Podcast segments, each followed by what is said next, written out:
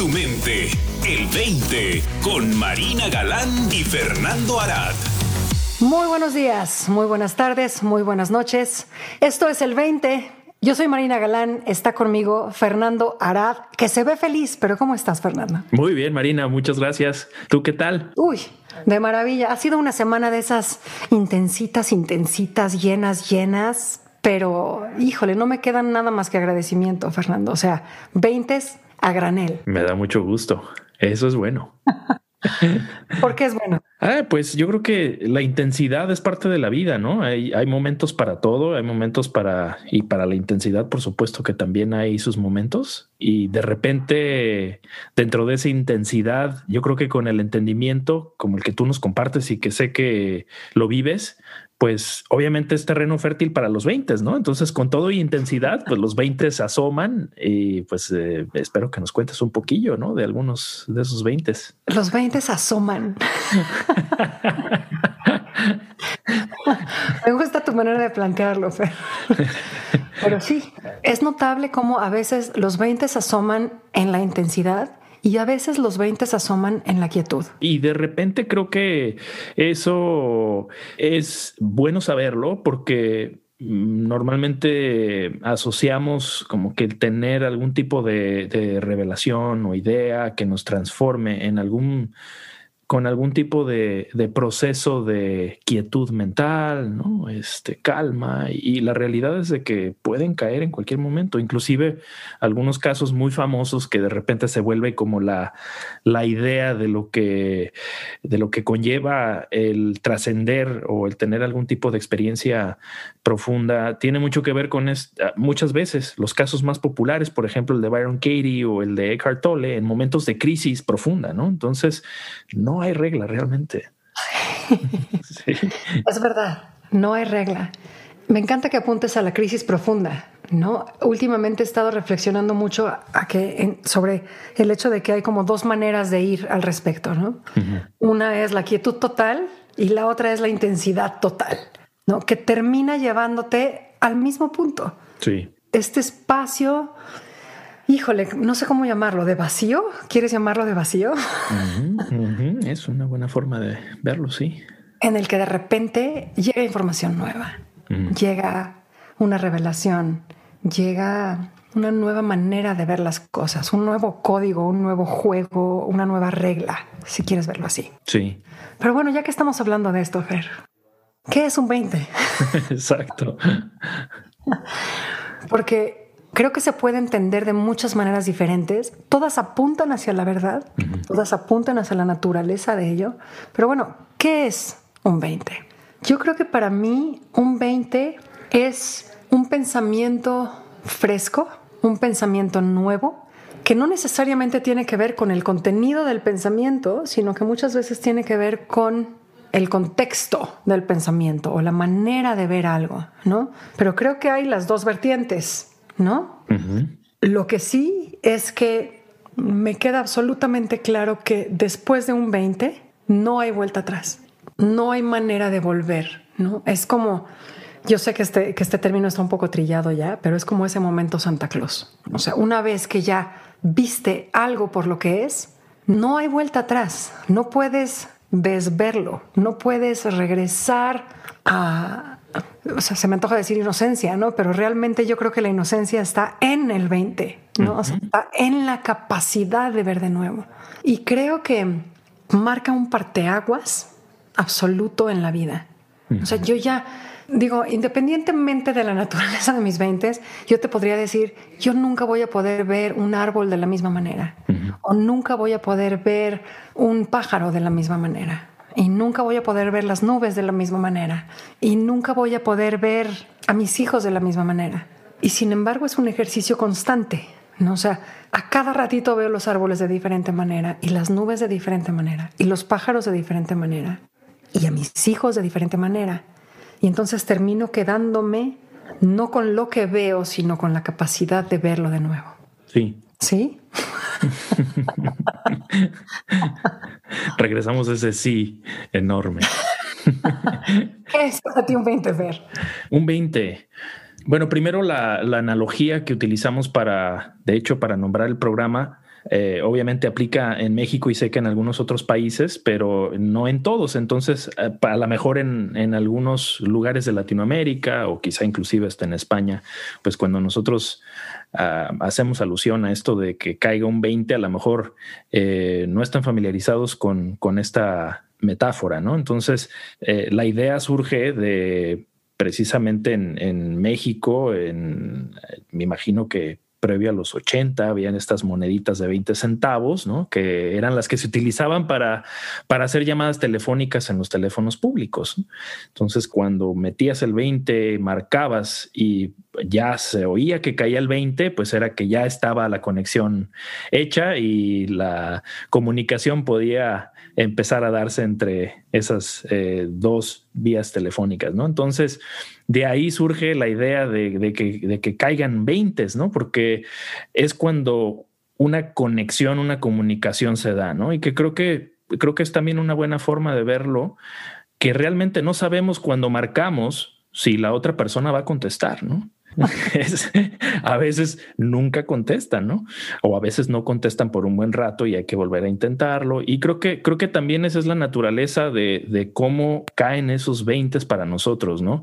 Podemos nosotros postular alguna pregunta, eh, abrir nuestra mente, que es siempre la invitación que hacemos en el programa, para ver qué 20 cae, pero no lo podemos forzar, ¿no? Entonces creo que la naturaleza de la mente y de la conciencia es tal que nosotros nos ponemos eh, a modo, abriendo la mente, indagando, investigando, explorando con curiosidad y de repente surge algo dentro de nosotros que nos da un indicador de, una, de una respuesta que nos transforma, que nos cambia o que va directamente a eh, darnos algo que, que a veces ni siquiera sabíamos que estábamos buscando, ¿no?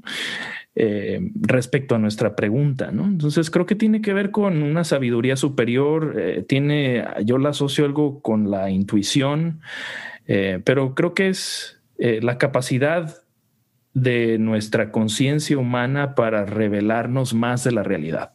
Son revelaciones que creo que hay un nivel infinito de posibilidades y de profundidad en la que podemos ver la realidad.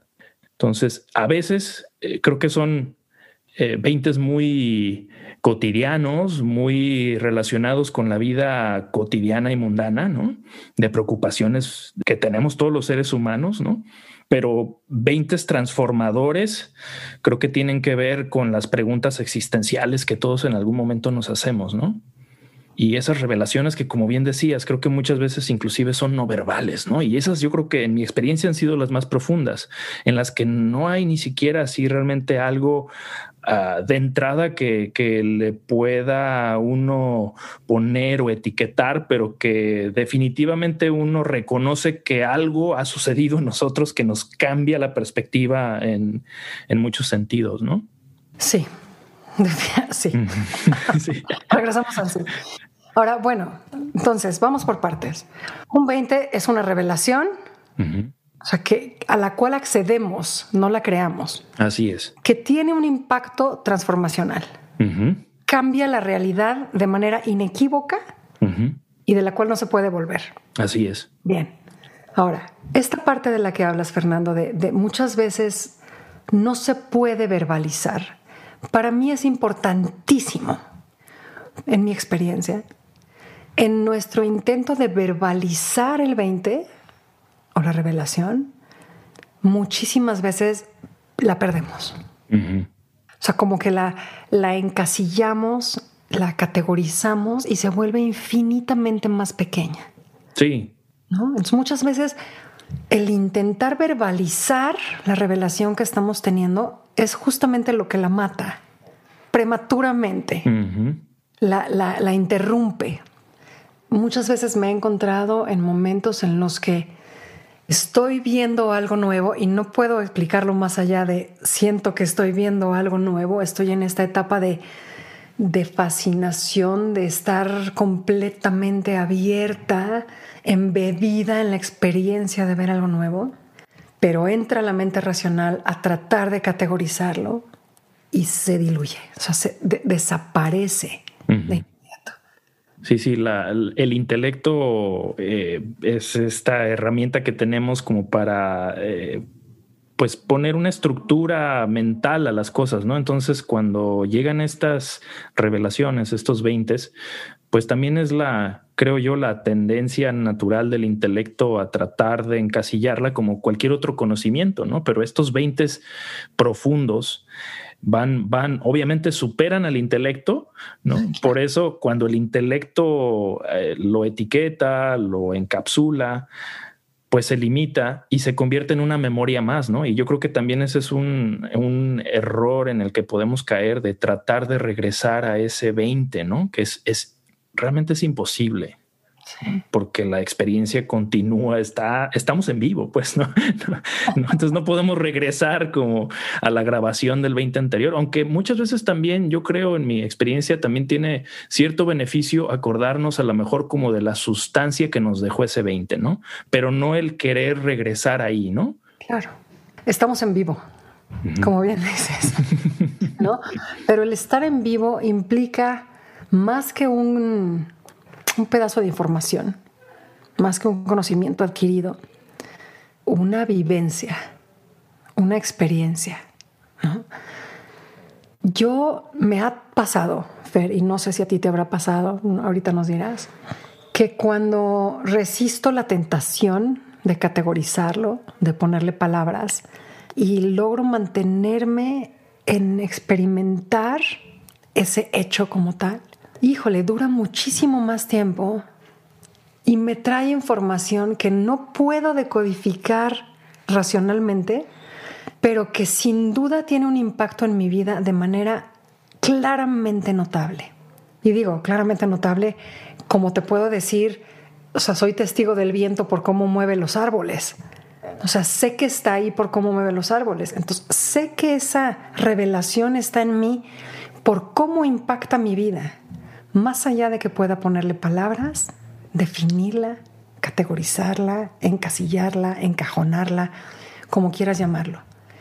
Cuando logro resistir la tentación de llevarlo e intelectualizarlo, creo que el, el impacto, la transformación, va mucho más adentro, va mucho más profundo, toca más etapas de mi vida. Y ojo, no quiero convertir esto en una, en una receta, ¿no? Cuando estés teniendo una revelación, no lo hagas. No, para nada. Pero hay que aprender que el intelecto tiene un lenguaje y el corazón tiene otro lenguaje. Y aunque no lo comprendas intelectualmente, el corazón está haciendo lo que tiene que hacer. El amor está haciendo lo que tiene que hacer, está moviendo las ramas y las hojas que tiene que mover, ¿no? sacudiéndoles el polvo y exponiéndoles a la luz de una manera novedosa, si quieres verlo así. Y no necesitas entenderlo para que impacte tu vida. Sí, de acuerdo. Yo creo que tenemos esta capacidad de encontrarnos en el espacio en el que nuestra mente y nuestra conciencia, nuestra alma es, eh, terreno más fértil para que estos 20 ocurran y que también continúen, como bien dices. Es algo muy sutil, ¿no? Es, es un, yo creo que un estado de conciencia en el que no estamos muy frecuentemente, ¿no? Porque nuestra conciencia se torna más eh, densa, más eh, ocupada por el intelecto, ¿no? Entonces, creo que de hecho una de las, pues de los beneficios que nos traen estos 20 es que nos, nos transportan a este, a este nivel de conciencia que es más sutil de lo que normalmente estamos acostumbrados a experimentar, ¿no? Y creo que gran parte de la transformación que se da a raíz de estos 20 es encontrarnos en estos espacios de conciencia en los que normalmente no nos encontramos, ¿no? Y sí, la, misma conciencia tiende también a, querer estar ahí más, ¿no? Más rato, porque se siente rico, te refresca, eh, se siente mucho más espaciosa, ¿no? Donde nos permite vivir desde una claridad mayor hay más transparencia, hay más ligereza, ¿no? las experiencias emocionales y pensamientos y sensaciones siguen ocurriendo, pero creo que ocurren en un espacio más amplio, más cómodo, en el que se siente como que podemos respirar más a gusto, más tranquilo, ¿no? Como menos personal, ¿no, Fer? Como de más perspectiva, de más distancia. Eso. Eso inevitablemente te lleva a un entendimiento distinto, en, el que, la visión es más amplia. Tienes un entendimiento digo, la redundancia, más amplio, más profundo, más completo, ¿no? En relación con más cosas. Sí, sí, que las, las tradiciones hablan metafóricamente en muchos casos de estas ampliaciones de conciencia, ¿no? Dependiendo de la tradición, en algunas, por ejemplo, es de, la montaña, ¿no? Hablan de, subir al, al, monte, ¿no? Y es esta experiencia previa a los edificios ¿no? y a los aviones y helicópteros en los que podías ver el panorama de un lugar más, eh, más elevado, ¿no?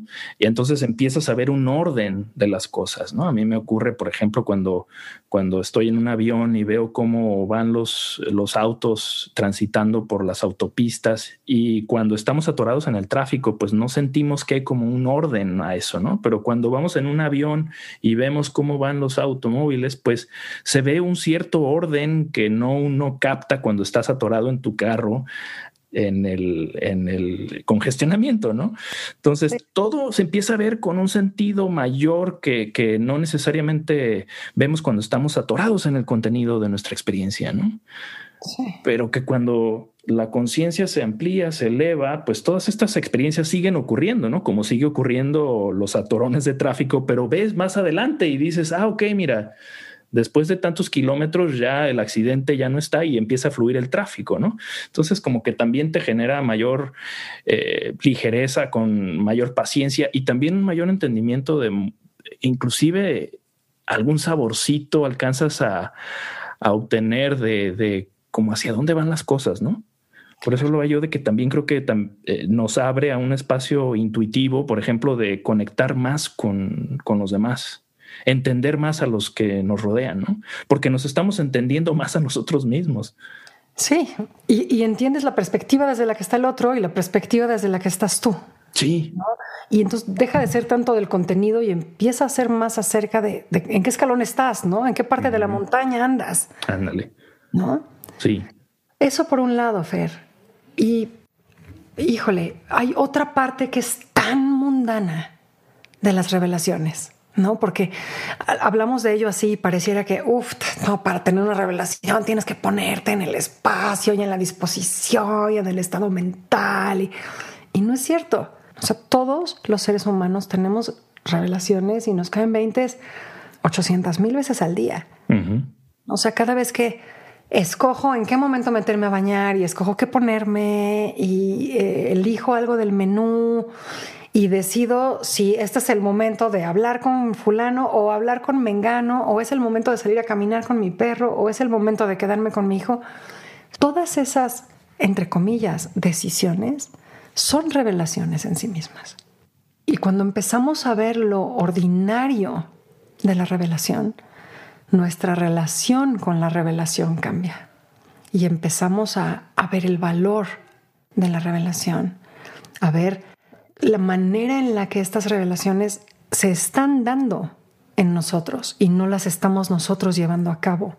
Y al estarse dando en nosotros, están guiando nuestra vida.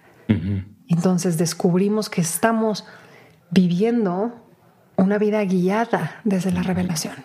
Eso es muy valioso. Qué bueno que lo traigas a la mesa, porque sí, definitivamente yo creo que una de las ventajas de ver eh, estos 20 cotidianos nos ayudan mucho para hacer esta reflexión de muchas cosas que a veces pasan desapercibidas, pero que definitivamente marcan una diferencia cuando las entendemos como tal, ¿no? Como, como la, capacidad de responder, por ejemplo, que en algún momento algo antes se nos atoraba y de repente con un 20 se vuelve algo más fácil de hacer, ¿no?